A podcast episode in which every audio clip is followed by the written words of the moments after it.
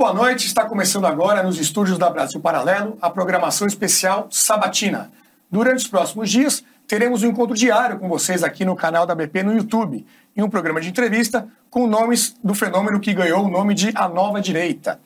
Vamos perguntar sobre pontos de reflexão a respeito dos últimos 10 anos desse fenômeno. Também buscarei responder uma pergunta muito difícil. Afinal, qual o futuro da direita no Brasil? Para quem não sabe, o motivo de estarmos fazendo isso é a próxima produção que a Brasil Paralelo vai lançar no dia 13 de março. Uma trilogia que conta como surgiu o que conhecemos como nova direita no Brasil. Discute o legado positivo e negativo de momentos como a Operação Lava Jato e o governo Bolsonaro. E pensa sobre qual será o futuro dessa nova direita. É, fizemos um recorte dos últimos 10 anos, que vão desde a revolta pelos 20 centavos até as manifestações do último 8 de janeiro de 2023. O que podemos tirar de lição desses últimos 10 anos? Quais foram os erros e acertos que a direita cometeu? Quem foram os principais representantes? Qual o futuro desse movimento?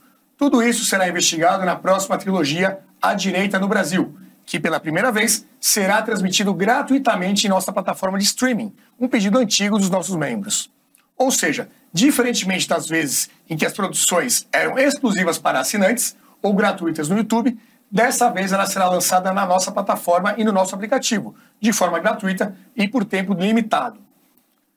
Então, antes de começar o nosso papo, eu preciso lembrar você a se cadastrar pelo link na descrição ou no QR Code que está na sua tela.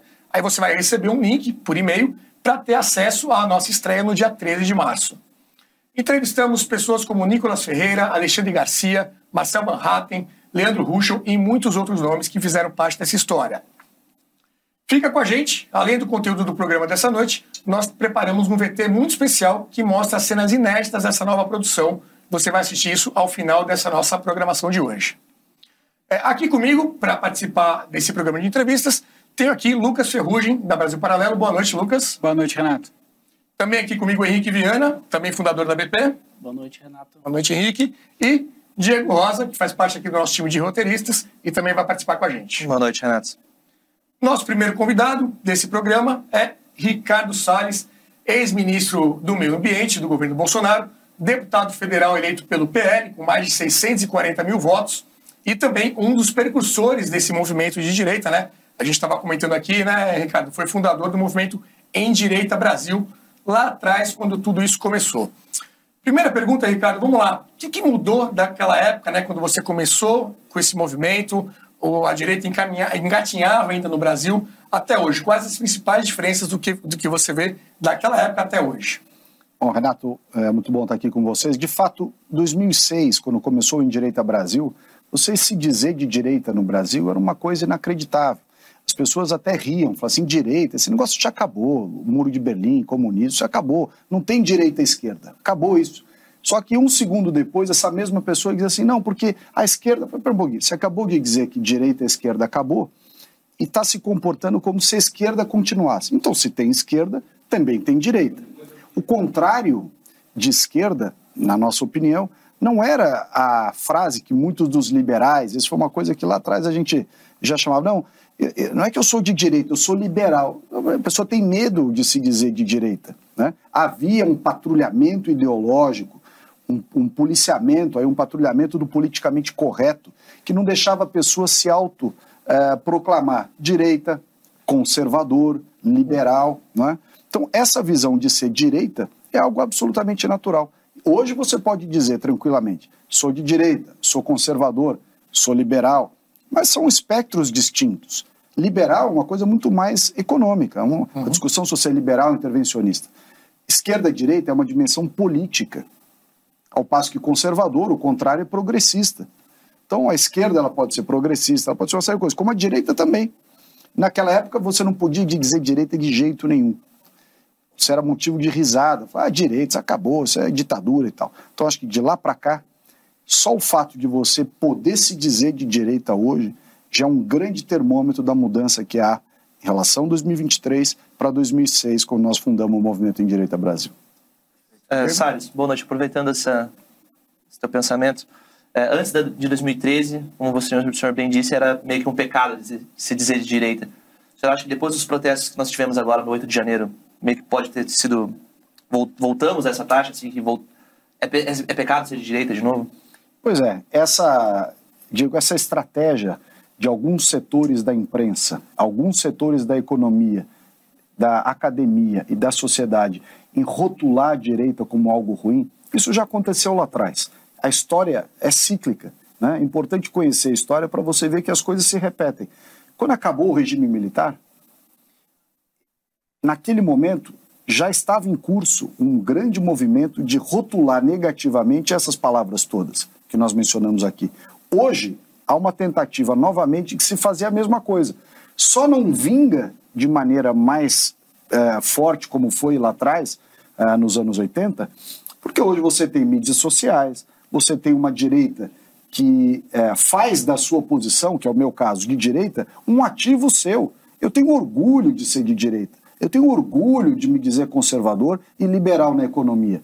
E não há esquerdista, editorial de jornal, artigozinho de blog que vá me fazer mudar de ideia. Se o sujeito falar, ah, então você não sei o que, eu sou, e aí? Qual o problema? Vota em outro se você quiser. Apoia outro, não tem problema. Lá atrás, não. Lá atrás, as pessoas, como não tinha esses meios de você se manifestar, né, não havia internet, não havia redes sociais, não havia nada disso, então a pessoa meio que era obrigada a ser, é, a seguir o que os editoriais, o que a academia, o que o, a, o jet set da sociedade civilizada, exatamente, a esquerda caviar, que há muito existe, é, impõe a sua posição. Ricardo, é, a gente está falando de uma, digamos, uma rixa entre a esquerda e a direita aqui. Mas, durante esses dez anos, você bem acompanhou isso, dentro da própria direita houveram rachas significativas de disputa pela legitimidade da bandeira, do que era e o que não era ser de direita. Eu queria uma análise tua sobre o que, que causou esses rachas em diferentes alas da direita e se isso culminou em algum legado negativo ou positivo. Veja, é, eu acho que a palavra direita define grupo político. Mas dentro de grupo político, assim como na esquerda, você tem nuances é, muito distintas. Então, para ficar, por exemplo, não vou falar da esquerda, que a gente infelizmente conhece bem no Brasil, falar da direita, que é o nosso objeto aqui.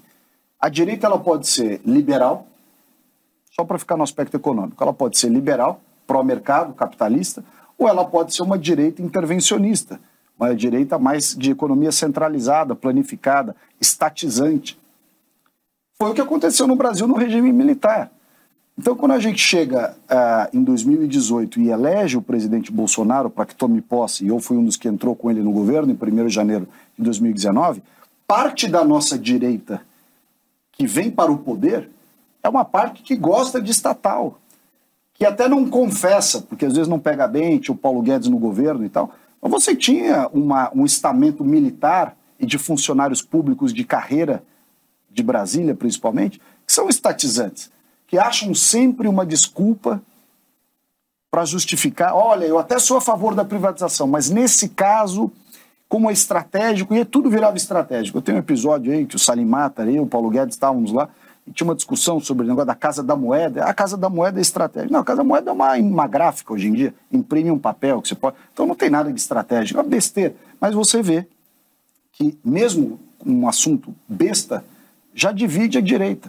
Porque, ah, olha lá, esses radicais ideológicos, olavistas e tudo mais, era a forma que, em geral, a turma militar fazia para desqualificar a direita ideológica dentro do governo Bolsonaro e que estava junto, em, muito, muito, em grande medida, com os liberais. Então, os ideológicos e liberais eram mais ou menos o mesmo time. Os militares, os burocratas, os funcionários públicos de carreira, que também estavam no governo, eram outro time.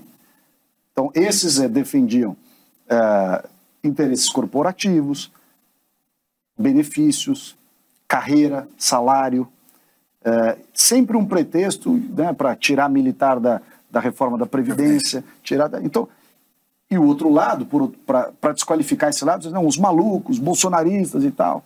Essa discussão existe, né? Então, essas brigas da direita também refletem isso. Não existe uma direita homogênea. Não vai, isso nunca existiu.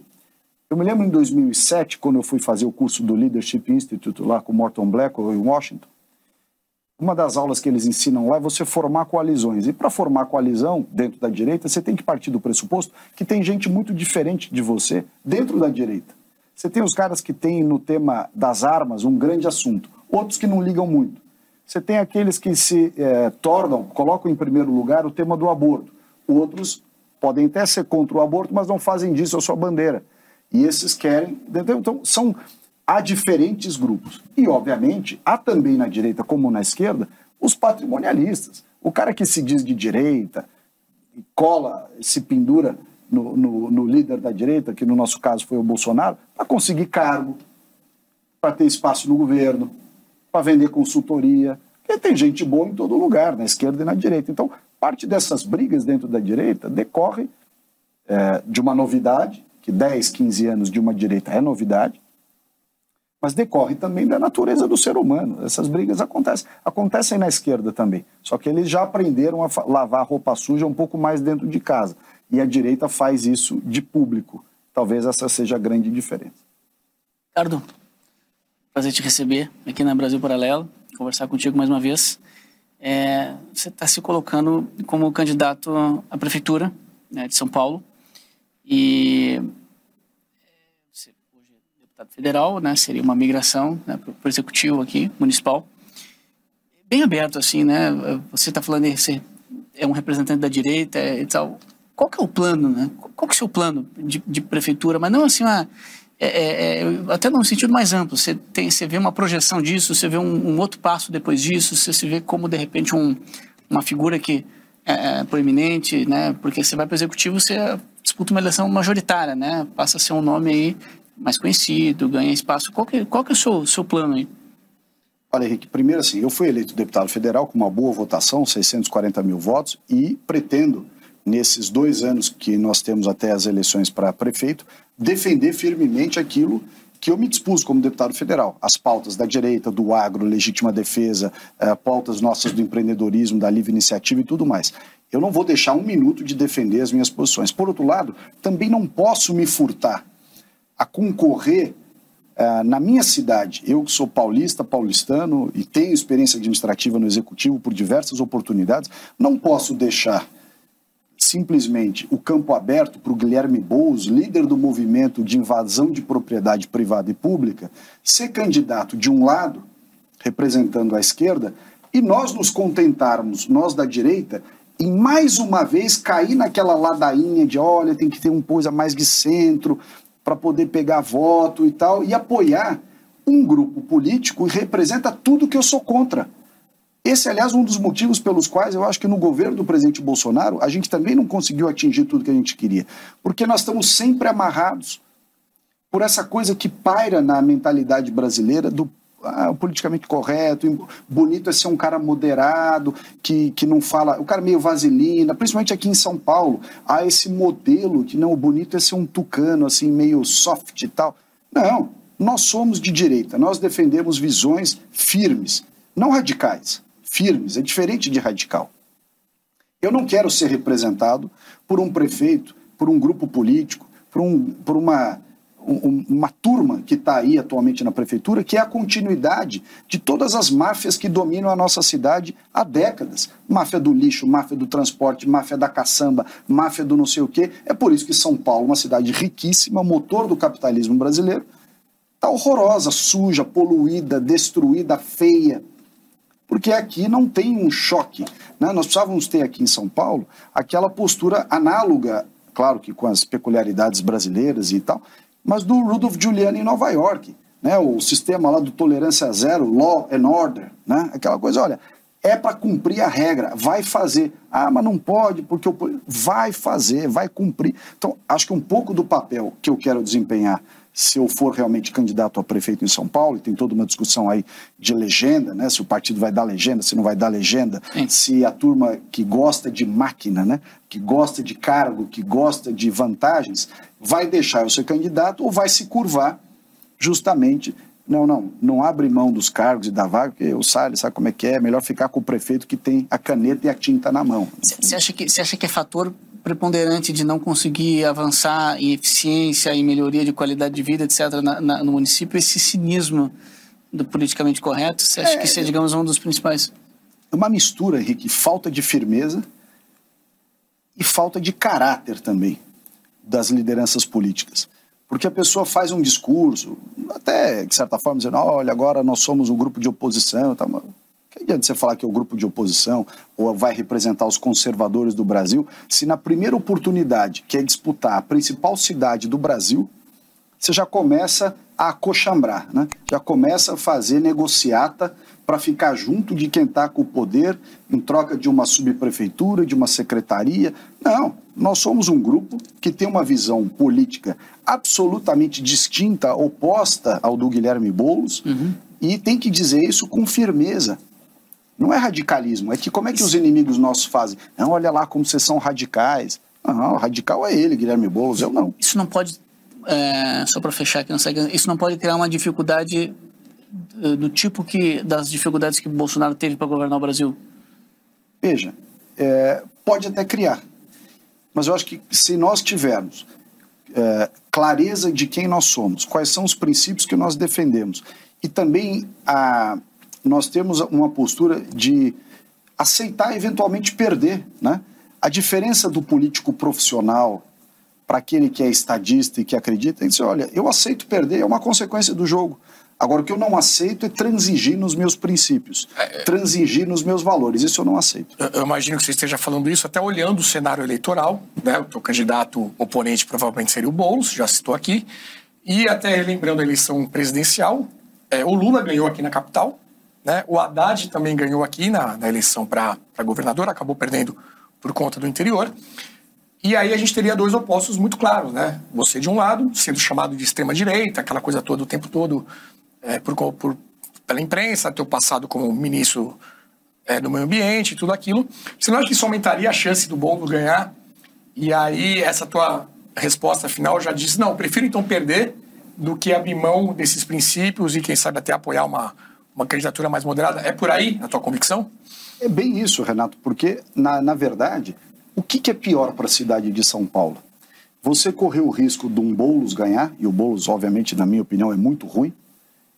Mas eu pergunto, ele é tão, tão mais ruim do que o sistema atual, em que toda a corrupção, má gestão, máfias, é, tudo de ruim que pode haver da, do controle da máquina pública se perpetua há décadas? Quer dizer, não é melhor deixar então o Boulos, que é um maluco, e, e, e, a coisa ficar clara, do que você continuar eternamente nessa camisa de força do, da acomodação, do acochambrado, né? e, e ficar assim, não, não, pro, então para o Boulos não ganhar, eu vou me juntar aos corruptos. Para o Boulos não ganhar, eu vou me juntar ao, ao, ao centrão amorfo, né? que domina todos os fornecimentos de produtos e serviços, superfatura, faz e acontece. Não, tem de haver um momento de ruptura. Essa terceira via seria o Ricardo Nunes, atual prefeito. É, precisa haver um momento de ruptura. Como houve a ruptura em 2018 com o presidente Bolsonaro, como houve a ruptura é, com os black blocs lá em 2013, tá? houve a ruptura com, a, com a, o impeachment da Dilma. Há um momento em que é melhor haver essa ruptura. Nós precisamos enfrentar isso. Nós não podemos continuar sendo um país dominado por uma classe de políticos profissionais que chantageiam a sociedade sempre com esse discursinho xoxo de que, olha, precisa vir para o centro para poder ganhar e tal. Não. Nós temos posições conservadoras, liberais, de direita, e não tem nada de extrema direita. Isso é a maneira que eles fazem para nos desqualificar. É direita. Direito e direita. Né? Então, deixa eles defender. Eu, eu sou contra essa é, ficar transigindo com essa política corrupta profissional. Eu acho que isso é muito ruim para o Brasil, isso vai fazer com que a gente fique cada vez pior. Salles, ainda falando sobre eleições, o senhor comentou aqui sobre a dificuldade os problemas que enfrenta por falta de uma legenda, né? É, nós temos diversos políticos muito influentes na direita brasileira, mas nós não temos ainda um partido de direita. Por que isso acontece, já que existe essa demanda? Bom, primeiro houve uma incompetência muito grande nessa tentativa de se criar o Aliança pelo Brasil. Né? Muita gente ganhou dinheiro, é, fizer, usaram esse pretexto aí para se beneficiar e tudo mais e não conseguiu criar o partido. Né? Teria sido muito mais lógico e prático você pegar um partido já existente e fazer com esse partido já existente, pequeno, justamente para evitar essas dominações, fazer ali um núcleo. Poderia ter sido, inclusive, o novo.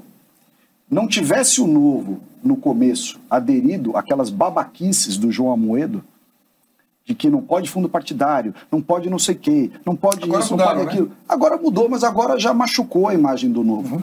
Quer dizer, já ficou um partido que o pessoal fala, ah, o PSOL da direita, o partido do sapatênis. Eu fui do novo. Então eu posso dizer, vi bem, né, como era ruim, uh, para essa, como frustrou essa nossa expectativa da direita, as bobagens que a turma que o, que o João Moedo controlava no Diretório Nacional dentro do Novo impuseram ao partido. Um monte de frescura que não sai para nada, ao invés de você agregar política e ciscar para dentro você trazer para dentro nosso, do grupo da direita, os da direita que pensam um pouco diferente de você, o, o, liberal, o conservador, aquele que não é tão, talvez, conservador assim, e junta no mesmo grupo político, né? Você vê, o Novo chegou a ter uma bancada de oito federais na eleição eh, de 2018, no pleito de 2018. Eu fui, inclusive, eu era o primeiro suplente de deputado federal por São Paulo, fui o quarto mal votado, entrou, entrou o Poit, a Adriana e o Alexis muitos, é, três bons deputados federais. Eu fui o quarto mais votado, virei ministro, o Almoedo me expulsou do partido porque eu não fui pedir bênção para ele. Quer dizer,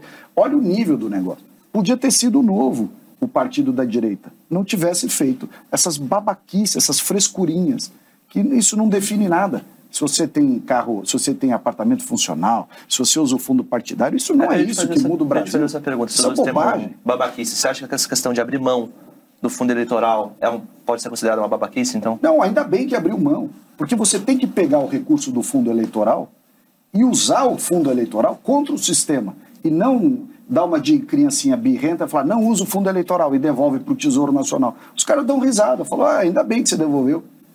Menos força para você lutar contra o sistema. Não, tem que ser inteligente nessa hora, ser pragmático, pegar o recurso e usar contra o sistema. Espero que agora eles façam isso. Desculpa te atravessar, Ivan. Você acha que esse, esse movimento do novo agora de abolir essa regra e, e permitir o uso pode ser um movimento positivo? Você acha que tem esperança? Eu acho que é, é positivo, é bom para o Brasil que o novo tenha força, uh, mas acho que a promessa que o novo tinha lá atrás, o ápice que ele teve e perdeu graças a essas coisas todas, dificilmente recupera. Entendi porque ficou uma marca realmente do partido do mimimi, do partido que ah, um monte de gente chega e frescurinha, que em vez de discutir o que realmente interessa, o que é bom para o Brasil, juntar todo mundo, saber aglutinar, saber negociar e tal, fica querendo lacrar com essas coisas de é, novo abrir mão do fundo, novo abrir mão Economiza, do não sei Isso, quanto. do ponto de vista econômico, não tem nenhuma relevância no orçamento público federal. Então é, é só marketing, e aí não se sustenta como de fato não sustentou. O senhor comentou há pouco de que desejava ver em São Paulo, na cidade de São Paulo, uma ruptura com convicção ideológica, da mesma maneira que houve em 2018 com a eleição do presidente Bolsonaro. É, eu queria saber a avaliação que o senhor faz disso, porque, segundo o próprio Bolsonaro, uma vez que ele foi eleito com essa convicção, ele disse que o Brasil é ingovernável sem o Centrão, coisa que a esquerda já repete faz um tempo também. Então parece que a gente tem que descobrir quem governa o Brasil com tal do centro. Você não tem medo de ser expurgado e causar, digamos, mais traumas à direita por esse eterno retorno de uma convicção muito firme em um sistema que não aceita tanta ideologia assim? Veja, você aprende a conviver com a política da forma que ela é. Você não vive na política dentro de um laboratório. Né? A política é como ela é. Mas isso não quer dizer que você tem que transigir com as suas posições, as suas convicções. É, digo isso das diversas experiências que eu tive, fui governo, fui governo aqui em São Paulo com o Geraldo Alckmin mais de uma vez, fui ministro do Bolsonaro, agora sou deputado federal. Você respeita as pessoas que estão no centrão, como pessoas e tudo mais, mas você não precisa transigir. Você pode negociar, é diferente. Você, olha, tem aqui é, uma proposta, tem aqui uma ideia, tem aqui um projeto, mas isso não faz com que você abra mão das suas convicções e tampouco entregue áreas do governo para alguém roubar, áreas do governo para alguém aparelhar. Isso não. O senhor considera que isso aconteceu no governo Bolsonaro? O, que é, o governo, no início do governo Bolsonaro, o que, que aconteceu? Nós entramos com uma força muito grande, uma vitória esmagadora do presidente, uma, realmente uma ruptura do modus operandi. Né? Ele foi eleito sem grandes partidos políticos, sem tempo de televisão, sem muito dinheiro. Foi eleito em cima de propostas, de valores e da postura do presidente Bolsonaro. O que, que talvez tenha faltado e as pessoas incendiaram o presidente ali em volta num primeiro momento no governo? No dia seguinte que ele foi eleito, chama a classe política para conversar. Essa talvez seja a questão principal. Chama, você não vai governar sem o centro, até porque você não faz. Mas você não precisa também, por outro lado, né, é, nem de um lado hostilizar e nem de outro lado escancarar. Você chama para conversar, diz, olha, a gente, eu reconheço o valor dos parlamentares dos partidos A, B, C, D e E, até porque foram eleitos, são legítimos representantes da, da população.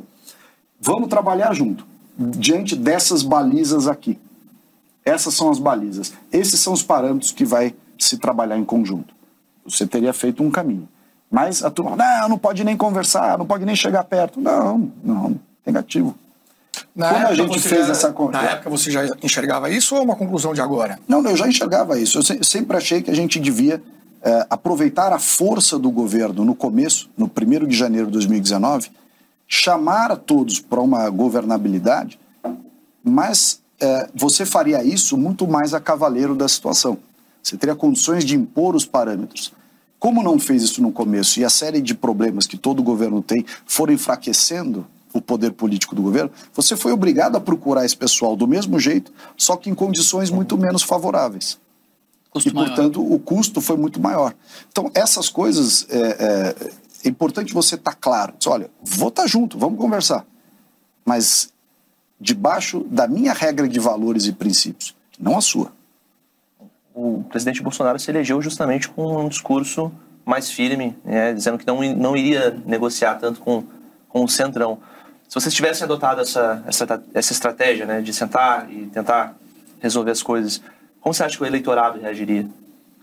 Então, veja, é, essa talvez seja a principal questão relativa à experiência uh, ou à inexperiência de muitos dos membros do governo com relação ao poder executivo. Se você olhar a formação do governo do presidente Bolsonaro, muito poucos eh, membros do governo eram gente do melhor nível. Nunca o Brasil teve um ministério como esse escolhido pelo presidente Bolsonaro. E o presidente Bolsonaro não permitiu que se aparelhasse o Estado. Ele escolheu ministros eh, pela competência técnica, mas a ausência de experiência no executivo cobra um preço poucos haviam ali com experiência pretérita no executivo. E você, nessa hora, é, para você aprender no cargo, tem um custo. E nós pagamos esse custo. Então, se de um lado o governo foi firme, graças ao presidente Bolsonaro, que foi muito correto e muito fiel àquilo que ele defendeu na campanha, ele montou um grupo de ministério espetacular. Nós nunca tivemos um ministério como esse. O presidente, imagina as pressões que ele sofreu para colocar o ministro A, entregar o Ministério B para o Partido X uhum. e tudo mais. Né? Só que esta situação toda de início de governo foi enfraquecendo o governo e aí ele foi obrigado a negociar, não teve jeito. E, enfim, e ainda fez uma negociação, apesar da, do enfraquecimento que esses problemas todos trouxeram, a guerra, a, é, é, a pandemia e depois a guerra da Ucrânia e tudo mais, ainda assim ele conseguiu manter um governo, você vê, não teve nenhum escândalo no governo Bolsonaro de corrupção. Todas as estatais passaram a dar lucro os índices, apesar da crise e tudo mais, o país crescendo, recuperando emprego. Então, assim, é, com, mesmo com dificuldades, conseguiu fazer um bom trabalho. Mas, realmente, a inexperiência nossa do executivo e muitos daqueles que nunca tinham sido governo, aquilo cobra um preço, não tem dúvida. Ricardo, é, Valdemar da Costa Neto disse que o PL vai ser um partido de direita. Existe uma certa expectativa com isso, existe muita desconfiança, etc. e tal. Qual que, qual que é a real? Olha, Henrique, é, primeiro o presidente Valdemar é, fez, acolheu né, todos os bolsonaristas, o próprio presidente Bolsonaro, e não há como deixar de ser grato a ele em relação a isso. Deu espaço para todos é, fazerem suas campanhas e tudo mais. Acontece que, é, como todos os partidos políticos no Brasil, há de tudo dentro do partido, do ponto de vista ideológico. O PL tem um terço, um quarto, talvez, de deputados federais que até pela sua base geográfica, deputados que são do Nordeste e tudo mais, que precisam ser governo. Não importa qual é o governo. Senão esses caras não sobrevivem politicamente. Então não adianta abstrair essa ideia e falar, não, não, o PL é um bloco de oposição uníssono, né, homogêneo, 99 deputados de oposição. Não é, não vai ser. Então eu diria que há um percentual que pode variar de um, ter, um quarto para um terço que são próximos ao governo, seja ele o governo que for, inclusive o do Lula. Tem mais ou menos um, um terço, um quarto, que são veementemente contra o governo, são oposição firme e indubitável. pelas suas convicções ideológicas, etc, etc. E você tem dentro do partido um grupo que vai navegar. É um mini congresso ali, então. É um mini congresso, exatamente, Renato. É, não adianta querer, né? Então, qual é a grande oportunidade que eu acho que tem para o PL hoje? Entender que foram esses deputados da ala mais firme ideológica que trouxeram votos suficientes, inclusive, para alguns desses outros existe, serem existe, eleitos. existe essa análise objetiva? Isso foi falado isso? entre nós agora na reunião essa semana do, do- da bancada. Quem tem voto dentro da listagem do PL? Os nós, da direita ideológica. É, Basta pegar os mais votados de São Paulo, por exemplo. O mais votado, Zambelli, 940 mil votos. Segundo mais votado, Eduardo Bolsonaro, 740 mil votos. Terceiro mais votado, eu, 640 mil votos. Quarto mais votado, acho que foi o Derrite, 200 mil votos, e o, e o- e o Marco Feliciano, também por aí, 200 e poucos mil votos. Esses são os cinco mais votados. Os outros já vão lá para baixo. Ou seja, quem fez a bancada de 17 deputados federais do PL de São Paulo foram os ideológicos de direita. E aí você chega na eleição municipal e fala assim: não, não, nós vamos compor com o Ricardo Nunes porque ele é centro. Ué, então para que, que adiantou ter uma bancada de direita? Se você já vai se curvar para o primeiro cara de centro da máquina na primeira oportunidade que você tem. Ah, mas o risco é perder a eleição. Ué, faz parte. Faz parte. Pelo menos perde em pé, perde com dignidade. Agora, eu acho que há muita chance da gente ganhar. Porque se você somar todos os votos nossos, dos deputados de, da ala ideológica de direita do PL, nós temos mais voto do que esses deputados de esquerda. Pode somar Tabata, é, Boulos, não sei mais quem, esses aí que estão se arvorando em eventuais candidaturas de esquerda na cidade de São Paulo. Nós, eu, Carlos Eduardo e, e, e Derrite, temos mais voto do que esses caras. Então não é bem verdade que, esse, que, que essa turma é, é tão poderosa. Eu estou falando só dos votos da capital. Se falar interior, perguntar então nem é. se fala. O interior é evidentemente superior. o interior nós temos muito Mas mais voto capital, que eles. Tem comparação. Nós temos muito mais voto que eles no interior. Você acha, muito, você acha que capital tem muito voto conversível? Muito voto ali que é, Se que é a gente nem fizer direita uma nem esquerda. campanha decente, defendendo as ideias como devem ser defendidas, mostrando coerência, sem radicalismo, mas firme, nós temos muita chance. Se continuar negociando vantagem, cargo e verba com o Centrão, nós vamos ser sempre refém dessa narrativa de olha, deixa disso, vamos negociar aqui no meio e tal. E tem sempre alguém lucrando com isso. Né? Salles, usou um termo agora que me chamou a atenção: campanha decente comunicando as coisas como devem ser defendidas, né? Muitos críticos, inclusive apoiadores do governo Bolsonaro, colocaram como um, um fator de preocupação no governo a questão da comunicação. Muitas vezes a comunicação deixava a desejar, ou pelo menos era considerada uma atrapalhada, ou não comunicava. É, concorda com essa avaliação que é feita sobre o governo Bolsonaro? E se sim, o que que aconteceu? Não tinha ninguém ali para ser uma espécie de diretor de marketing, digamos assim? Eu concordo com a avaliação, mas não necessariamente pelos mesmos motivos. O que, que aconteceu no, no começo do governo? Primeiro capítulo do governo. Entrou aquela história toda de põe general em tudo. Né? Então você tinha problema, põe um general, faltou alguém, põe um general, como se fosse sinônimo de. é, é, não é bem assim. Né? E na, na parte de comunicação, a SECOM estava subordinada a um general, Santos Cruz. Santos Cruz não entendia nada de comunicação. Foi lá, cortou toda a verba de comunicação. Toda. Dizendo, não, isso aqui é perda de tempo, jogar dinheiro fora e tudo mais. Você não faz a comunicação de um governo, do tamanho do governo do Brasil, de um país de 210 milhões de pessoas, com um PIB gigantesco, com uma complexidade territorial, diferenças geográficas e tudo mais, usando um coronel de comunicação que está acostumado a ler ordem do dia no quartel. Desculpa. Você tem que ter um, um grupo profissional, como vocês aqui na Brasil Paralelo. Vocês são profissionais. E esse começou ali o grande erro de comunicação do governo. Achar que você podia, não, não, corta tudo, tira o dinheiro lá da Rede Globo, essa briga maluca aí com a Rede Globo e tudo mais. E aí? Considera a briga maluca com a Rede Globo? Não, não, aqui, um aqui melhor. você tirar o dinheiro todo que tinha lá naquele momento não fazia sentido. Não, não por causa da Rede Globo, mas pelo fato de que a comunicação profissional requer profissionais bem remunerados, correta. Ah, Olha, se havia problema nos contratos de relações públicas, comunicação, marketing e tal, seja superfaturamento, seja desvio, seja excesso, corrige o problema, mas você não zera a verba, né? Você não vai lá e diz, não, eu vou eliminar essa rubrica de comunicação. Depois que você eliminou os contratos, depois que você zerou a conta, você não recupera mais, até porque a legislação eleitoral obriga que você no ano de eleição você só pode usar a média do que foi. a média dos anos. Então assim, olha a falta de profissionalismo que aquele início de governo uh, gerou para todo o resto do governo. Aí entrou mais para frente o Fábio Weingarten na comunicação, que tentou ali consertar esses problemas, mas dentro daquela camisa de força que já tinha sido herdada daquele início do, do, da época do general Santos Cruz. Mas eu preciso te pedir mais um ponto sobre isso, que é, tudo bem, isso pode explicar a ausência de algumas comunicações e a falta de eficiência delas, mas o governo também foi criticado por falas consideradas desastrosas. Pandemia, vacinação, várias delas foram mal comunicadas, avaliação que às vezes vem da própria base. É, o que, que o senhor acha sobre isso?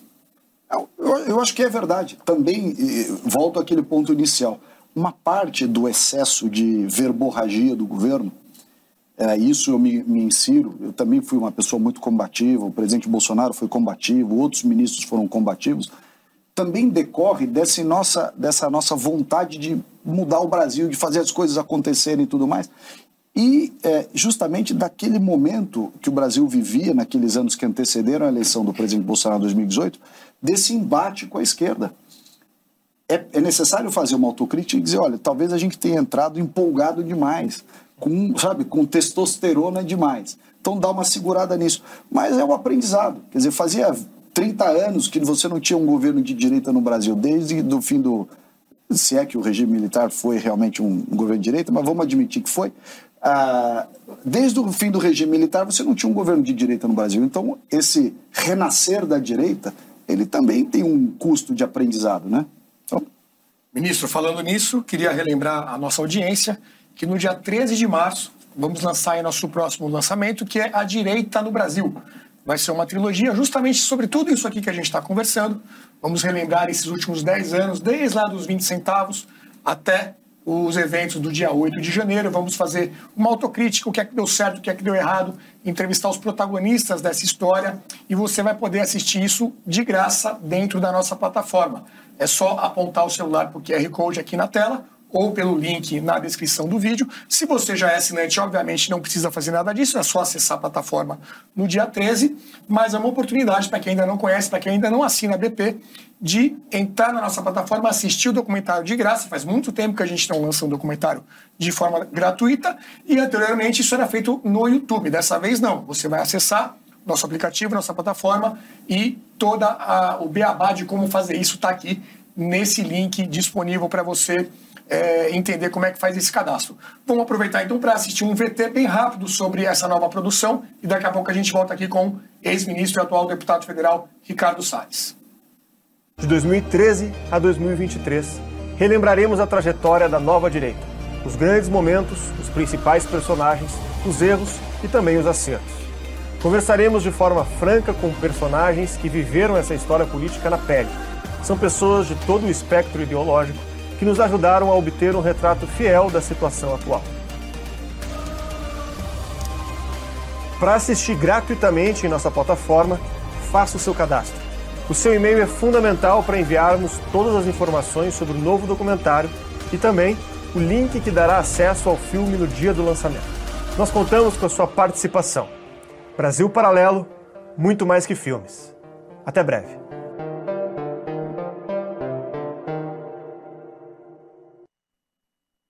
É isso aí, não perca. Lembrando que tem que se cadastrar para poder assistir ou ser assinante da BP. Aproveite aqui e cadastre agora mesmo. É, ministro, o Lucas comentou sobre a questão da comunicação, né? Um episódio que ficou marcante na tua passagem como, como ministro do Meio Ambiente foi aquela famosa frase que veio de uma reunião vazada, né? era uma reunião sigilosa do, do Ministério do Bolsonaro. Você comentou aquela questão de passar a boiada, que seria aproveitar o momento para fazer votações de, de ligadas ao meio, ao meio ambiente e tudo mais. Queria aproveitar então aqui a nossa conversa para você explicar a intenção daquela fala, o que, que queria dizer aquela expressão utilizada e o quanto isso te impactou, o quanto aquilo prejudicou a tua trajetória dentro do governo até eventualmente a saída do ministério. Primeiro você vê como o governo é, era muito, é, de certa forma, naive, né? inocente. Você vai, grava uma reunião de ministro e depois ainda entrega a fita. Quer dizer, uma coisa inacreditável. Mas não tinha nada para esconder. Nós, você vê na reunião de ministros que não tinha nenhum assunto na reunião de ministros que fosse comparável às barbaridades da época do PT, tudo coisa, gente honesta, decente, querendo defender o país, só que com a, como eu já disse aqui, a verborragia, a testosterona típica de um governo com muita opinião. E a minha opinião foi simples. Eu falei, olha, nós ministros temos viajado, Tereza, Tarcísio, Paulo Guedes, Onix, tal, temos viajado o mundo inteiro e aqui dentro também no Brasil viajado, etc., e ouvido que o Brasil é o inferno do empreendedor, cheio de regras burocráticas, seja de coisas que atrapalham. Então, todos os ministérios, eu, eu, é que o pessoal esconde essa minha fala e parece que tá, eu estou falando só sobre o meio ambiente. Uhum. Então, eu estava falando assim, todos os ministérios aqui presentes têm uma grande lição de casa para fazer internamente. Já que a gente não consegue passar nada no Congresso, porque o Rodrigo Maia não deixa, né, uma grande oposição ao governo, uh, vamos então fazer aquilo que depende só de nós mesmos. Né? Foi aquilo que eu quis dizer, que você assim, tem muita coisa, já que a gente tem um problema de burocracia, de regulamentação excessiva, de regras absurdas, contraditórias, etc., em todos os ministérios. Vamos fazer o dever de casa. Então, quando eu quis falar passar boiadas, é vamos fazer a lição de casa logo. Não vamos gastar tempo tentando passar coisa no Congresso, porque no Congresso nós não vamos passar nada. Né? Graças, inclusive, à inabilidade, à inabilidade da nossa Segov, que por acaso estava na mão de um general general cuidar de negociação política vira um desastre. A gente viu o que aconteceu lá. Salles, ainda sobre essa, esse assunto de comunicação, né? É, durante o governo Bolsonaro, nós produzimos aqui na casa um documentário chamado Cortina de Fumaça. Exatamente sobre os problemas ambientais, todas essas questões. Um dos nossos entrevistados foi o Aldo Rebelo, que foi ministro da Dilma, e uma fala dele na nossa entrevista me chamou a atenção. Ele disse que o governo Bolsonaro ele era bem intencionado na, na questão de tentar proteger a Amazônia de interesses estrangeiros, mas ele justamente falhava na comunicação. O senhor estava na frente do Ministério do Meio Ambiente, queria saber se você concorda com essa declaração é, e aonde você pode ter errado. Né? Fazendo só um exemplo aqui, por exemplo, Lula, agora já no seu governo, em menos de dois meses aí já trouxe a, a pauta ambiental ali com a forte apelo emocional do, do Zé Yanomami, por exemplo. Né? Quais, quais dificuldades vocês tiveram para tratar com esses temas? Nós da direita somos muito racionais e a gente só fala aquilo que a gente acredita e pode entregar. A esquerda mente sem dó, né? ilude, conta história, romantiza. Nós somos muito racionais, muito objetivos, e isso atrapalha a comunicação realmente. Porque eles conseguem dourar a pílula e fazer e contar a história de um jeito muito mais charmoso e romântico, mas sem compromisso nenhum com a verdade e nem com a consequência é, dos seus fatos. Então, acho que primeiro a, a direita precisa aprender a comunicar melhor é, entender também que não precisa ser essa relação cartesiana, matemática, um mais um dá dois e tal. Talvez você, né? mas não é para mentir, porque também eu não vou me, não me disponho a fazer essa estratagema, essa demagogia que a esquerda faz. Isso eu não, eu não me disponho a fazer. Eu prefiro ser rotulado de linha dura do que ser essa, essa balela que eles estão contando aí, uma série de coisas, né? Você vê o John Kerry aqui no Brasil dizer, não, a Amazônia é de todos nós e vocês precisam conservar. Não, senhor, vocês continuam emitindo aí um terço das emissões globais de gás de efeito estufa, vocês destruíram suas florestas, vocês mataram seus índios aí nos Estados Unidos. Se vocês quiserem vir falar alguma coisa aqui, você paga primeiro, dá opinião depois. Nós temos um estoque lá de 400 bilhões de dólares de crédito de carbono ao longo de 15 anos, e os caras não pagam. O europeu desconversa, americano desconversa, e a gente fica aqui parecendo que nós somos devedores deles de alguma coisa. Não somos. O, o ministro, só para fechar a questão daquela reunião ministerial, o vazamento daquele vídeo veio no contexto da saída do então ministro Sérgio Moro. Como é que você viu aquele episódio da saída do Moro e depois até a reaproximação dele com o apoio ao Bolsonaro nas eleições? Olha, eu, primeiro eu acho o seguinte, o Moro nunca devia ter sido parte do governo. Por uma razão simples. O Moro não é de direita, não é conservador, é contra as armas. Ele tem uma visão muito diferente do governo. Então, eu acho que, é, eu não me lembro se quem foi que sugeriu para o presidente, se foi Paulo Guedes, não lembro, que convidasse o Moro para ser ministro. O Bolsonaro já estava eleito, não precisava convidar o Moro para vir para o governo. É, porque nem o Moro fazia parte do governo, nem o governo era o do Moro. Então, assim, havia claramente uma desconexão entre o Moro e o governo. Isso, assim, não estou nem falando mal do governo nem do Moro. Acho que, assim, não, não, não era para ter feito. Então, essa é a primeira coisa. Uh, e o Moro era desconfortável, estava desconfortável com uma série de coisas. E nós estávamos desconfortáveis com coisas do Moro também. Então, eu acho que ele nunca deveria ter ido para o governo. E quando saiu, de certa forma, e achavam que ia ser uma hecatombe, não foi. porque não havia ali uma conexão direta. Tem pautas de combate à corrupção importantes, tem mas também sem exageros. Tem certas coisas também é, daqueles é, movimentos, medir, não sei quantas medidas de combate à corrupção, que são radicalismo total. E aí você vê empresários sendo extorquido, empresários sendo perseguido por inquérito, por isso, por aquilo. É, é, é justamente o extremo da outra visão. Então, eu acho que a, a, você perguntou o negócio do Moro. Eu acho que o Moro foi eleito senador, Acho que ele vai fazer um bom trabalho como senador. A esposa dele, a Rosângela, foi eleita deputada federal, minha colega na Câmara. É, mas não acho que ele era uma pessoa para estar no governo do Bolsonaro. Sobre o apoio dele ao presidente? Pois é, o apoio dele ao presidente, diante de uma disputa entre Lula e Bolsonaro, é evidente que o Moro tinha que ficar do lado do Bolsonaro. Ele que investigou os crimes do Lula, ele condenou o Lula, ele sabia de todo o esquema do mensalão. Mesmo com todas as, as diferenças uh, uh, de governo que existiram entre o Moro e o governo Bolsonaro, no qual eu, eu me incluo, ainda assim não tem dúvida que numa escolha pragmática entre Lula e Bolsonaro ele tinha que ficar do lado do Bolsonaro. Mas não foi, por exemplo, a escolha do Amoedo, né? O Amoedo é ele, né? Ele fingiu que, que queria o, o Bernardinho como candidato a presidente para ele ser candidato. Fingiu que o partido era um negócio institucional desde que fizesse a vontade dele. Então, o Amoedo é ele, ele joga para ele e tal. E quando ele viu que ele, ele não era mais o dono do brinquedo, ele raspou fora, né? Ricardo, dando um pouco de assunto aqui. É, você trabalhou com Alckmin, diretamente, foi secretário. Você imaginava que ele pudesse ser vice do Lula?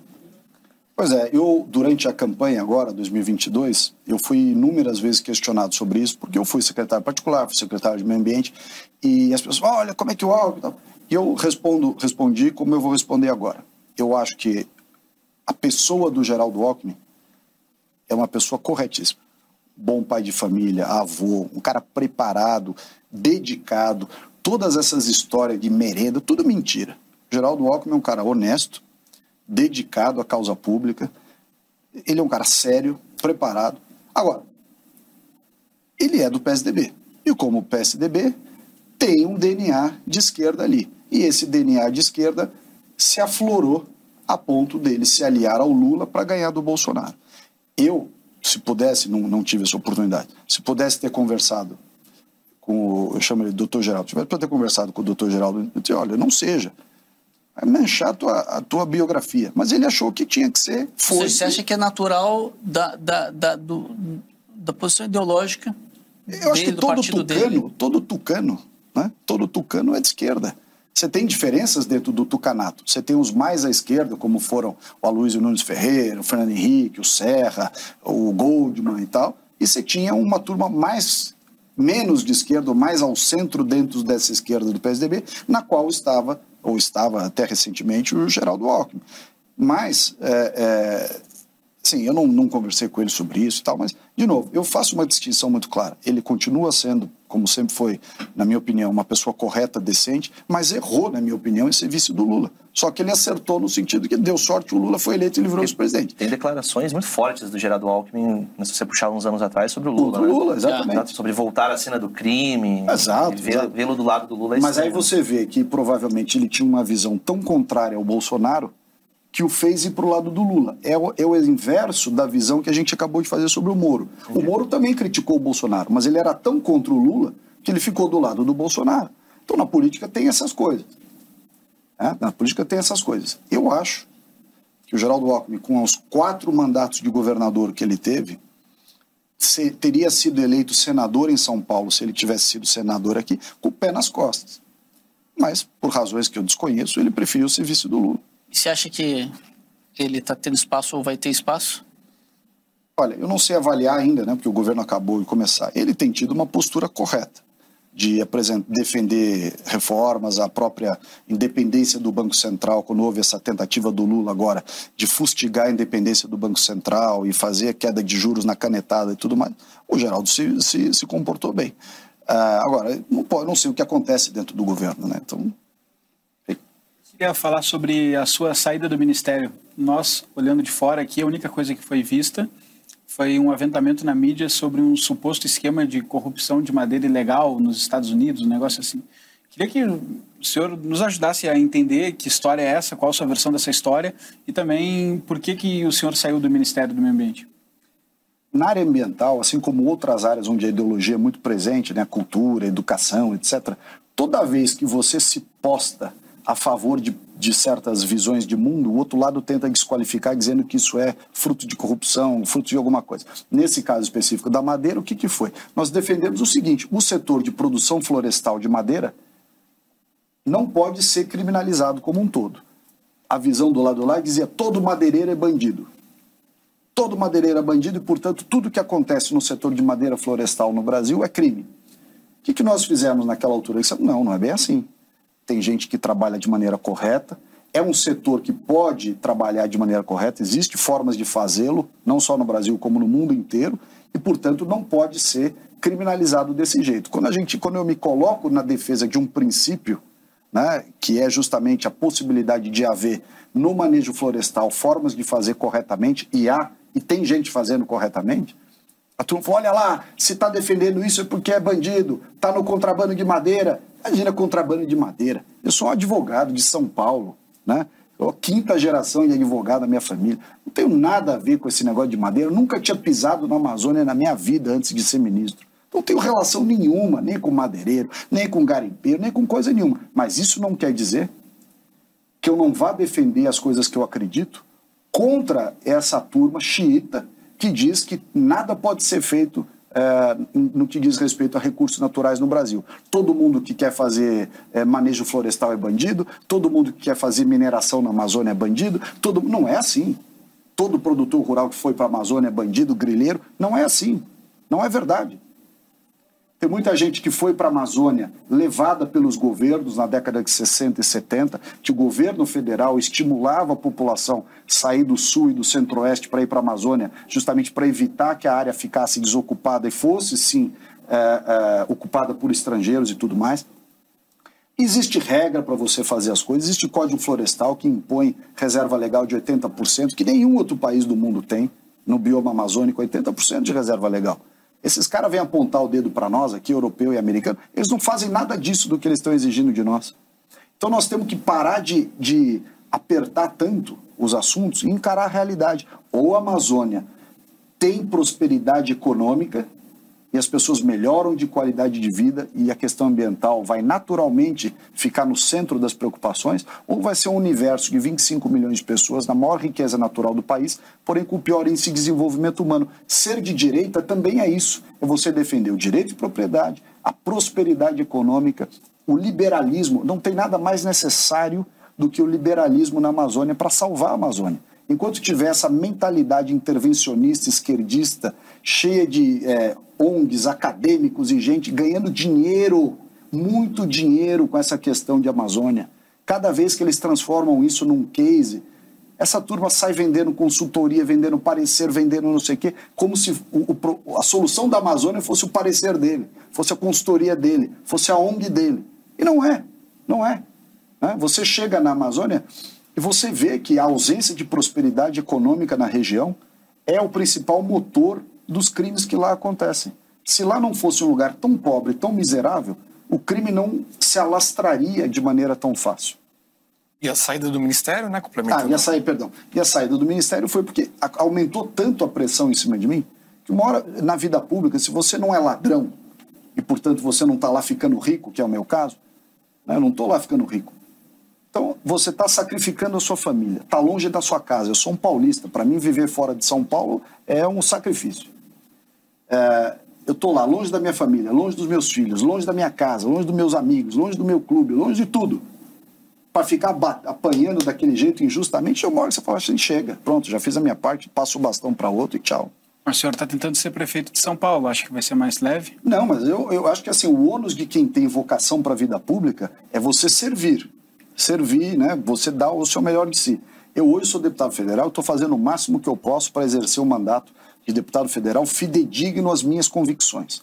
Mas acho ao mesmo tempo, como paulistano que sou, que eu não posso entregar a minha cidade para o Guilherme Boulos assim de mão beijada e tampouco continuar achando que manter esse establishment atual com essa máfia zona, máfia zona toda é a solução. Não acho que é. Acho que nós temos que ter essa alternativa. Por isso eu, eu me coloco vou apanhar muito né, da opinião pública, ah, olha lá, foi eleito deputado, já quer ser prefeito. Não, não é bem assim. Se tiver alguém melhor do que eu querendo ser candidato, eu abro mão. O que eu acho que o atual prefeito não é melhor do que eu. O ministro, ainda sobre a Amazônia, é, nesse mês de fevereiro saíram vários dados aí de recorde de desmatamento, né? Já no governo Lula. A ministra Marina Silva falou em revanchismo garimpeiros e até que eles estariam desmatando em época de chuva, que não faria sentido. O que você tem a dizer sobre isso, sobre os dados e sobre a declaração da atual ministra? Veja, eu não vou ser responsável de falar com relação ao desmatamento na época dela, como eles falavam do meu. Ah, esse mês foi o recorde, outro mês não sei o quê. Sabe por quê? Porque quando você, os satélites passam na Amazônia, se tiver cheio de nuvem, ele não consegue medir. Aí você vai medir no mês seguinte, parece que foi tudo no mês seguinte, no fundo também foi no mês anterior. Então, essas coisas são cíclicas. Né? Ah, não dá para você medir desmatamento no mês a mês. Isso é bobagem. É, assim como ela falou a bobagem de 120 milhões de brasileiros estão passando fome, ela também foi falar essa bobagem de revanchismo. A verdade é a seguinte: se você não cuidar da Amazônia, a turma não vai melhorar de vida, eles vão procurar na floresta e na exploração uh, ilegal ou desmensurada uhum. a, a, sua sobrevivência. Né? É engraçado a Marina Silva falar essas coisas. Ela foi senadora pelo Acre, eles tinham o governo do Acre lá com os Viana e tudo mais, e o Acre é péssimo do ponto de vista ambiental. A cidade da capital é, tem um índice de saneamento baixíssimo. Tem lá um córrego no meio lá de Rio Branco, chama-se Córrego da Maternidade, se eu não estou enganado, é esgoto a céu aberto no estado da Marina Silva, que foi ministra do Meio Ambiente. Não fez nada pelo saneamento. O marco legal do saneamento foi aprovado no nosso governo. O programa Lixão Zero, as coisas de meio ambiente urbano que dizem respeito às grandes questões ambientais uhum. do Brasil foram feitas por nós. Eles nunca se preocuparam com isso. Eles se preocupam com essas discussões: mudança climática, Amazônia, tudo que paga consultoria, viagem para o exterior e, e, e, e, estudos que nunca terminam. Os assuntos ambientais tangíveis, meio ambiente urbano, que é o que a prefeitura, inclusive, tem obrigação de fazer, uma boa coleta de lixo e destinação do lixo, aproveitamento do lixo para gerar energia, saneamento básico de qualidade com cobertura, abrangência. E todos os temas ambientais concretos que são os temas urbanos de meio ambiente, eles nunca se preocuparam, nunca fizeram nada. E pior, votaram contra o marco legal do saneamento quando ele foi apreciado no Congresso Nacional. Oh, vou adiantar essa pauta do, do, do marco, então. É, o marco legal do saneamento foi aprovado no ano passado e tiveram os votos contrários, obviamente, mas a imprensa também criticou bastante essa, essa escolha do governo. Por que, que você acha que essa pauta tão relevante foi tão criticada? Lobby, corporativismo, interesse econômico. Ah, a, quem é contra o, o programa do Marco Legal do Saneamento? Primeiro, gente que quer manter os serviços dentro do poder público para continuar tendo poder político. Dois, autarquias municipais e estaduais que prestam mau serviço e não querem ter concorrência para não explicitar a má qualidade dos seus serviços. Terceiro, os grupos políticos que querem as coisas públicas para mandar no sindicato de funcionário público. Então, assim, esse pessoal que criou uma narrativa contra o marco legal do saneamento tem interesses dos piores que existem. Os piores interesses são esses que estão sendo prestigiados e que falam mal do marco legal do saneamento. Pode ter melhorias, aprimoramento na regra, claro, toda regra merece uhum. e deve ser é, permanentemente aprimorada. Mas o marco legal do saneamento abre uma janela de oportunidade para você colocar dinheiro num assunto que o poder público não ia colocar. Né? Você tem segurança jurídica, previsibilidade, Tá vendo a SEDAI lá no Rio de Janeiro, teve leilão e tudo mais, lá no Nordeste, por aí vai. Então, assim, o Marco Legal de Saneamento é uma revolução importantíssima do assunto ambiental mais importante do Brasil. Um país de 210 milhões de pessoas, que 100 milhões de pessoas não tem coleta e tratamento de esgoto, 35 milhões não tem nem água potável para beber em casa. A falência total, a comprovação do insucesso ambiental do Brasil é a questão do saneamento e o marco legal está mudando isso. O senhor é, ficou conhecido pela defesa dessas pautas de entender, digamos, as questões ambientais como um pouco mais amplas do que normalmente são vistas. Não sei se a imprensa é a palavra certa, né? Mas no, no que se chama de, você chamou de jet set anteriormente, né? Leonardo DiCaprio, ONGs, etc. Beautiful people. Beautiful people, isso. é, e aí eu queria aproveitar a oportunidade que talvez nem sempre o senhor tinha como ministro do Meio Ambiente para perguntar com sinceridade. O que, que o senhor acha dessas pautas? Aquecimento global, mudanças climáticas, é, desmatamento. Qual, qual, é a sua opinião sincera sobre isso? Vamos lá. Eu acho que as questões têm que ser discutidas com franqueza, como a gente está dizendo aqui. Então, por exemplo, a discussão climática.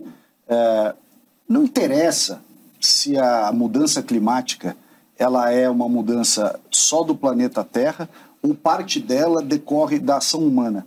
Essa é uma discussão que, para o Brasil, com 210 milhões de pessoas e graves problemas de segurança pública, saúde, educação, habitação, a última coisa que a gente deve gastar é tempo para ficar pensando se o problema é humano, se é o planeta Terra. Não, isso é bom para ser discutido na Suécia, que eles não têm mais problema nenhum, na Noruega, aliás, ficaram ricos explorando petróleo, né? então é uma hipocrisia. O sujeito fala tal, mas ficou rico e continua na Noruega explorando petróleo. Bom, nós aqui no Brasil, e essa foi a defesa que eu fiz, não temos que discutir a questão climática sob o ponto de vista de quais as origens do problema, que é a história da mitigação. Nós temos que discutir adaptação. Olha, vai, vai chover mais? Vai chover mais. Vamos, tá aqui o litoral de São Paulo para demonstrar. Se você tivesse feito moradias decentes, uma estrada decente, escoamento decente, chovendo mais ou não, o assunto estava resolvido. Só que em vez de gastar o dinheiro para melhorar essas coisas, parte da esquerda quer discutir, usar o dinheiro para promover discussões acerca da origem da mudança climática, porque é assim que eles ganham dinheiro. Você paga a consultoria dele para ele estudar os fenômenos, você paga um curso na academia para ver por que, que as emissões. Desculpa, o Brasil é 2,9% das emissões globais, 3% para arredondar. A China é 30%, a Europa é 17%, os Estados Unidos é 18%. A Índia é 7, a Rússia é 5. Quer dizer, nós somos 10% da China e a gente veste a carapuça para dizer, ah, olha só como nós estamos atrapalhando as mudanças climáticas. Não somos nós que estamos atrapalhando a mudança climática, isso se for uma questão humana. Não vou nem entrar nesse, nessa seara. Vamos admitir o que seja. A China é 30% das emissões globais, a Europa é 17%, os Estados Unidos é 18%. Esses três juntos são mais da metade das emissões globais do planeta. O Brasil é 3%. Então não somos nós os culpados. Não vem passar essa conta para nós. Ao contrário, nós mantivemos a floresta amazônica. Depois de 500 anos de colonização, nós temos 84% da Amazônia preservada. Eles não têm mais nada na Europa. Tem 3% de vegetação primária na Europa, o resto é replantio. Ou seja, nós temos que tirar essa culpa e falar assim: a culpa é de vocês. Vocês emitiram gás de efeito estufa na Revolução Industrial, vocês cortaram florestas, vocês criaram locomotiva, indústria. Agora vocês pagam para a gente resolver um problema que vocês criaram. O que, que os países ricos estão fazendo? Eles escondem a discussão sobre mudança climática na ótica de combustíveis fósseis, que é problema deles, não só hoje como no passado, e só querem discutir desmatamento. E aí não querem discutir desmatamento no sentido de melhorar a situação da população para eles pararem de se envolver nas atividades ilegais. Eles querem discutir desmatamento dizendo o seguinte: dane-se o seu povo. Só não desmata mais porque a gente, aqui na Europa, está sofrendo o problema do ar-condicionado. A gente está sofrendo aqui nos Estados Unidos por causa da, do degelo de não sei o quê. Quer dizer, não está nem aí para o povo brasileiro. Ele só quer que a gente ajude a consertar o problema que eles criaram, ficaram ricos com esse problema que eles mesmos criaram, continuam muito ricos e querem dividir conosco a fatura. Não pode. E por que, que eles se incomodaram tanto com o governo do Bolsonaro, com a nossa, porque nós finalmente chegamos lá e falou: aqui acabou a brincadeira. Aqui é sentou, sorriu, a conta dividiu. Você quer falar de coisas do Brasil, do desmatamento? Você vai pagar. Aí vem a nossa esquerda: não, você faz primeiro, porque senão, não, nós já fizemos muito. Eles têm que pagar agora. Agora chegou a vez deles pagarem. Mas aí, será que não é uma analogia com o que você falou da falta de experiência? de cortar tudo de uma vez? Por exemplo, tem a história do Fundo Amazônia, que acabou sendo cortado. Não tal. foi cortado, Renato. O Fundo Amazônia não foi cortado. A Noruega chegou um dia e falou assim: ó, vocês não vão mudar a destinação do fundo, não, não quero que vocês gastem mais o dinheiro. Nós falamos, bom, então tá bom. Eles queriam dizer para onde o dinheiro tinha que ir. Eles já diziam para onde o dinheiro tinha que ir. Então, que, que, que o, o, os funcionários do BNDES, que cuidavam do Fundo Amazônia, aprovavam a, os programas, as coisas, e destinavam o dinheiro para onde eles queriam. Quando o Ministério foi lá falar, olha, eu quero escolher, quero que vá menos para ONGs e para projetos que não têm começo, meio e fim, e para coisas que têm um viés mais de desenvolvimento econômico da Amazônia, de empreendedorismo, coisa que o vale, eles disseram, não, não, aqui você não vai dar palpite. Mas como assim não vai dar palpite? O dinheiro é do governo brasileiro. O presidente Bolsonaro foi quem foi eleito para decidir a política pública. Quem vai decidir a política pública? O embaixador da Noruega? Negativo. Aí quando a gente quis mudar a regra, nós não, não cortamos o fundo, nada disso. Uhum. Quando nós sugerimos mudar a regra, eles disseram, não, se mudar a regra, a gente não quer que mexa no fundo mais. Entendeu? Não brinca mais com isso. Aí depois que mudou o governo, voltou lá, então agora está liberado o dinheiro. É pura politicagem. Henrique? Então vamos mudar o assunto aqui. É... Bom, pós-derrota, pós Bolsonaro é, entrou no silêncio, no fatídico silêncio e tal. E é, parece que há uma insegurança jurídica mesmo. Quer dizer, se falar para cá pode ter um risco, se falar para lá tem outro risco, etc. É possível que volte agora para o Brasil, não se sabe, mas né, tem uma previsão. E é o grande líder popular da direita, mas com toda essa com toda essa amarra, com toda essa insegurança jurídica, com toda é, a direita se vê, você acha que a direita se vê nesse dilema? Quer dizer, é, é o Bolsonaro que, que tem que ser o líder, não é? Tem que ter um outro porque ficou difícil? Como é que você vê essa questão? Olha, não tem outro líder na direita no Brasil hoje que não o Bolsonaro. Esquece. Bolsonaro é quem tem a popularidade, teve a capacidade de ser eleito e de governar com todas as dificuldades, pandemia, guerra da Ucrânia, problemas internos e tudo mais. Ele é o grande líder da direita. Ele é o grande líder da direita. É um ser humano, como todo ser humano, passível de erros. Mas ainda assim ele é o líder da direita. Não vejo hoje nenhum outro líder é, capaz de suplantar a presença ou a liderança, a representatividade é, do presidente Bolsonaro, a despeito de ter é, uma série de críticas possas fazer ao governo, a coisa, etc., a pessoa, a forma como ele governou, deixou de governar, porque ele é um ser humano. Né? Eu, eu, eu, tenho, eu me lembro uma pessoa uma vez fez uma crítica e tal, eu falei, mas espera um pouquinho. Você elegeu um ser humano, Jair Bolsonaro, que teve a capacidade de vencer a esquerda na eleição de 2018. Né? Ah, você não escolheu uma pessoa, fez um botou no liquidificador um pouco de Ronald Reagan, duas pitadas de Margaret Thatcher, joga um pouquinho de Winston Churchill lá dentro, bate e sai um estadista. Isso não existe. Você escolheu entre os políticos brasileiros com capacidade de voto, com é, é a sua, a, o seu carisma, para ser eleito. Né? Então, ele é a pessoa que reúne essas condições. Outros, eu me lembro na época, assim, a gente está falando aqui da direita, né? Ah, desde 2006, quando a gente começou em Direita Brasil, e que tinha discussões gigantescas, discussões assim, bate-papo e tal. Uhum. Hélio Beltrão, o, o Paulo Webel, e não sei o que e tal, que a gente começou esse negócio lá atrás, né? O Salim e tal, o Dr. Jorge Gerdau. E, e, a turma nossa, liberal da direita, era muito turma de laboratório. Achava que a política de direita era pegar um livro do Hayek, do Mises, e aplicar aquilo no mundo real. Desculpa, não funciona. A direita daquele jeito nunca elegeu nem um síndico de prédio. Tá certo? Então, precisou vir um cara brutamontes aí tal, que fala, aí, tá ok, vamos lá, tal, e ganhar a eleição sem o apoio de ninguém. E muitos daqueles nossos empresários é, que apoiavam os movimentos liberais lá no IFL, no IEE, no Milênio, não sei aonde, torciam o nariz para o Bolsonaro.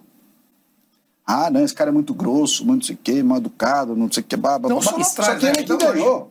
Ele que ganhou a eleição. E você acha, acha, que essa força... E foram agora, perdão, foram agora fazer o L lá. Vários empresários, que a gente sabe quem são, foram lá fazer o L lá, fazer o L agora para ir contra o Bolsonaro. Aliás, uns aí tiveram fazendo, inclusive, invadida pelo MST agora. Bem feito.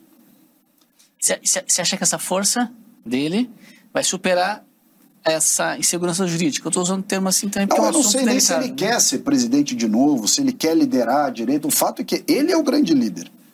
Né? Ele, eu acho que está lá nos Estados Unidos, é, até emocionalmente se recuperando. Não é fácil você perder uma eleição por uma pequena margem de votos. É, é, enfim, depois de quatro anos de um governo que passou pelas dificuldades de pandemia, da guerra do Ucrânia da Rússia, tu fez, tu fez muita coisa boa no Brasil, muita coisa boa, tá certo? Ah, ah, eu, eu acho assim, ele é um ser humano. As pessoas esperam, às vezes, do Bolsonaro que ele seja uma máquina faz tudo perfeito, não tem. Ah, perdeu a eleição, no dia seguinte está tudo bem, como se nada tivesse acontecido. Não, não é assim, pô. Não é assim. A Salles, nesse, eu preciso é, interromper aqui. Nesse sentido de, de ser um líder, ou é ele o líder, digamos, com maior popularidade, como você está colocando, é, como é que você avalia esse silêncio estratégico que ele proclamou, digamos assim, né? Estou em silêncio, não falo sobre nada. Inclusive, depois da derrota nas eleições, tiveram episódios muito difíceis para a direita, né? Que causaram claro. um, um, problema profundo. Aí a gente teve acampamento na frente dos quartéis, as manifestações violentas do 8 de janeiro, e a gente tem até agora um Bolsonaro que, se você entrar no Twitter dele, vai ter algum post lá sobre. É, parece, que é um, parece que é um robozinho fazendo, né? Parece que ele não está liderando essa oposição, interessado. Eu entendo que certamente emocionalmente é difícil, mas não é nessa hora que, que deveria se, se assistir uma liderança mais ativa? Veja, é, há em torno do presidente Bolsonaro ali uma série de questões. Primeiro, ele, ele é, certamente considerava que ia ganhar a eleição, por todos os motivos, né? Aqui, sem entrar no mérito dessa discussão, houve fraude, não houve fraude, de que simplesmente ele achava que ia ganhar a eleição e quase ganhou. Dois então, milhões de votos. Né? Exato. Então, sim, a decepção para alguém que achava que ia ganhar é muito grande, diferente uhum. daquele que não tem a menor chance, então já está preparado emocionalmente para perder. Primeiro. Segundo, uh, por diversos motivos, uh, houve um alinhamento de praticamente todo mundo de esquerda, centro-esquerda, uma parte do establishment, para tocar o Bolsonaro para fora do governo. É muito difícil o sujeito ser esse líder que vem, fala, defende, etc. Sendo que ele olha para cá, esse cara quer derrubá-lo, esse aqui quer derrubar, esse aqui quer prendê-lo, esse aqui quer. Ele se viu, num determinado momento, é, sitiado por todos esses grupos, né, essas visões e tudo mais. E que, é, de certa forma, olharam para o Lula e disseram: não, eu prefiro um Lula do que Bolsonaro. Até o Lula é melhor que o Bolsonaro. Foram lá e, pumba, apoiaram o Lula. Então, ele também, numa certa posição, falou: bom, vocês querem o Lula, então fica com ele. Vocês não quiseram esse problema? Então, eu não estou dizendo que esta é a melhor solução, estou dizendo que talvez seja a solução possível diante de um cenário muito adverso e até para ele se reconstituir como pessoa, como ser humano, como é, centrado, voltar centrado para o Brasil, até para fazer isso que você está comentando, este período de silêncio e de afastamento dele talvez esteja sendo fundamental. Né? Ele, ele ficou é, muito machucado, inclusive fisicamente, né? pegou aquela doença erisipela por queda de resistência e tal. Eu entendo perfeitamente. Se perguntar para mim, olha, isso é a imagem do grande líder é, romano, cristão, não. Mas ele é um ser humano, ele não é o líder do, do livro, né, de, de das histórias ali do, né, do, da, do Roma, Roma ou Grécia Antiga. Ele é o Bolsonaro. Então... Ministro, a gente está caminhando já para a última rodada de perguntas. Diego vai fazer uma aqui. Bom, o Bolsonaro não se elegeu, né, presidente mas parte da base comemorou que o Congresso supostamente teria muitos nomes de direita. O senhor concorda com essa análise? Não seria um pouco ingênuo acreditar que o Congresso ele funciona dessa forma mais ideológica? E o que esperar, né, desses próximos quatro anos? Olha, é, eu aprendi ao longo dessa minha vida de política, desde que eu comecei a me envolver em política há 17 anos atrás. Tem muita gente boa e muita gente que você acha que é muito boa, às vezes não é tão boa assim. É, esse negócio de eleger um grande congresso conservador de direita não é verdade. Nós elegemos uma parcela boa, no sentido de que talvez seja o maior volume, maior quantidade de congressistas mais à direita ou mais conservadores ou com uma visão mais liberal, mas está muito longe de ser uma maioria ou uma frente, então, porque alguns estão sendo classificados assim por simplesmente estarem em determinado partido, ou no meu ou em outro. Não é verdade. Primeira coisa. Segundo, é, nem todos os que se proclamam de direita são a, a, nossa visão individual de cada um do que é ser de direita. Por exemplo, eu, Ricardo Salles, o que, que é direita para mim? Eu sou um cara pró-mercado, liberal na economia, conservador nos princípios e anti-esquerda do ponto de vista político. Tem gente que se diz de direita, mas é estatizante. Tem gente que se diz de direita, mas é, sei lá, um pouco mais progressista nas questões morais, nas questões comportamentais. Então, assim, é difícil você classificar, colocar um rótulo nesse grupo e dizer, olha, este é um grupo de direita. Não, você tem um pouquinho de direita ali, um pouquinho de direita aqui, mas esse grupo pode trabalhar junto, que é o princípio da coalizão. Se nós soubermos trabalhar juntos e tivermos a firmeza de propósitos, e é por isso que eu estou defendendo essa questão da Prefeitura de São Paulo, é melhor perder de pé com dignidade do que se entregar achando que está fazendo um bom negócio, né, transigindo com, com aquilo que não presta. Isso serve na prefeitura, isso serve no, no Senado, isso serve na Câmara dos Deputados, isso serve em qualquer lugar. É melhor perder com dignidade e coerência do que achar que está ganhando em troca de favorzinho de máquina e disso e daquilo. Lucas Henrique. Bom, é, encaminhando para o final, então, só posso fazer uma pergunta, que é o que, que você acha que é a principal lição? A direita viveu como oposição, vamos chamar nova direita. Esse fenômeno ganhou o nome de nova direita, tá? Viveu como oposição até 2018. Em 2018, teve uma liderança, venceu as eleições. Venceu as eleições, brigou, rachou, esse aqui não gosta daquele, etc. E tal, rachou dentro do governo, rachou fora do governo e manteve uma popularidade forte, mas perdeu a eleição. Qual é a principal lição, no seu ponto de vista, que essa nova direita tem que aprender se quiser continuar sendo direita? É. Eu acho que ela tem que se capacitar nos vários aspectos. Se capacitar no sentido de aprender o que é a máquina pública, como é que faz comunicação efetiva. A comunicação que vocês citaram aqui é algo fundamental para o grupo de direita.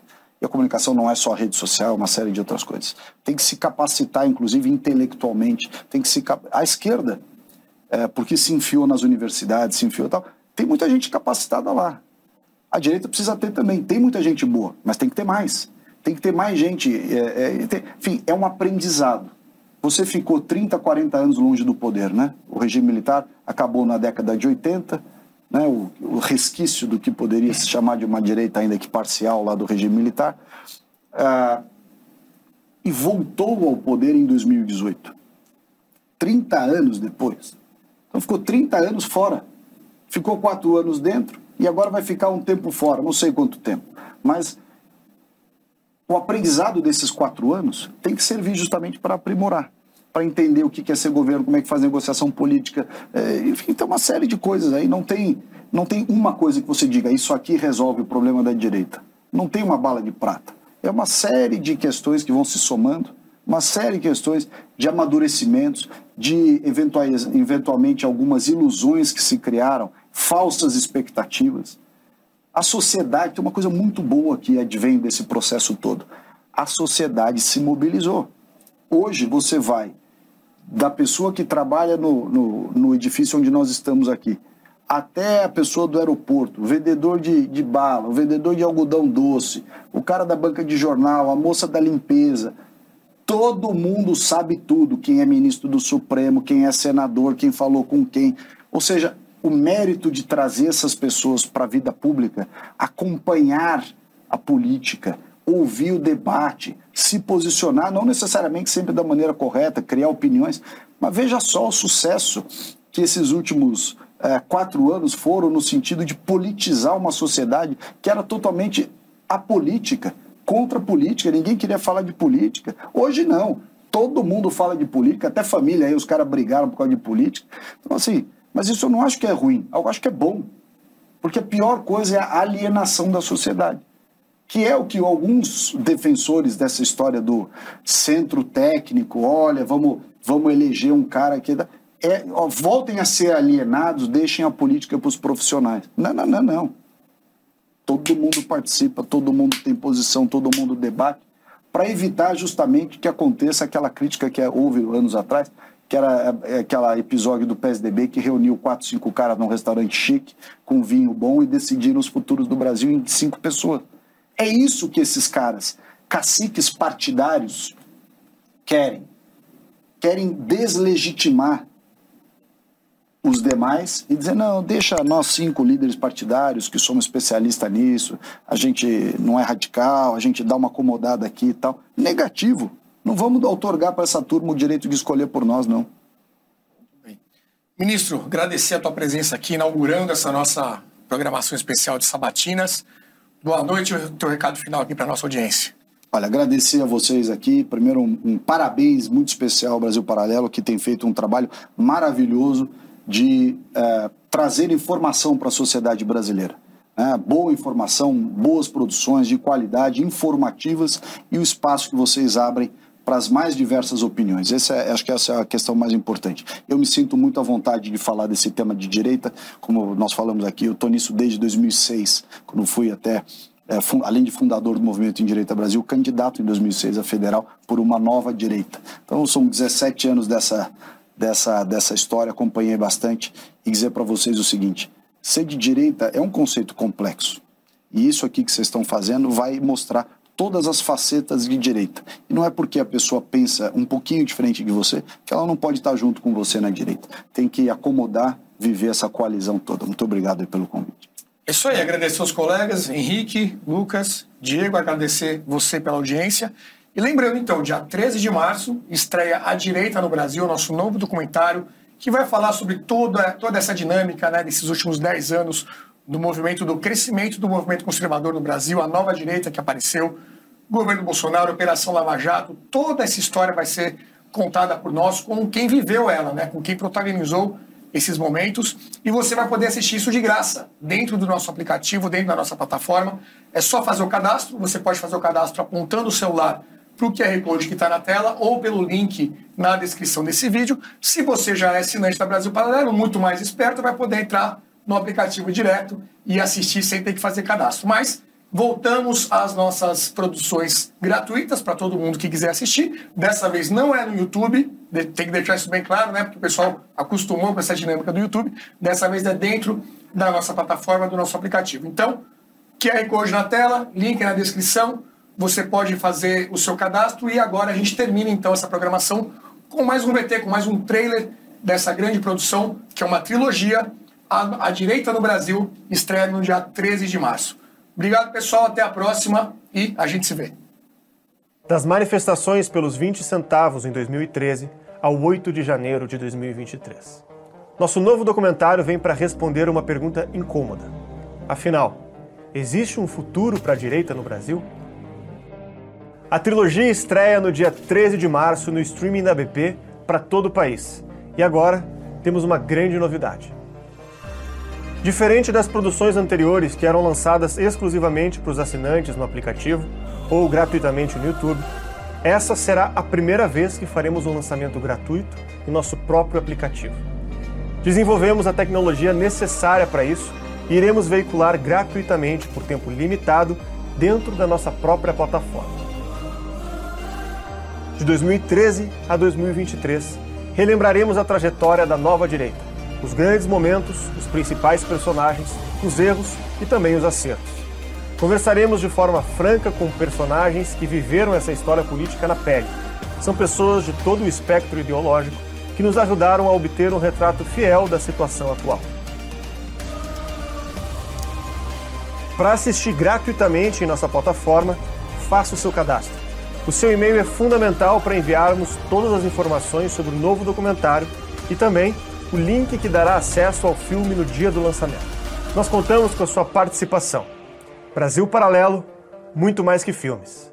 Até breve.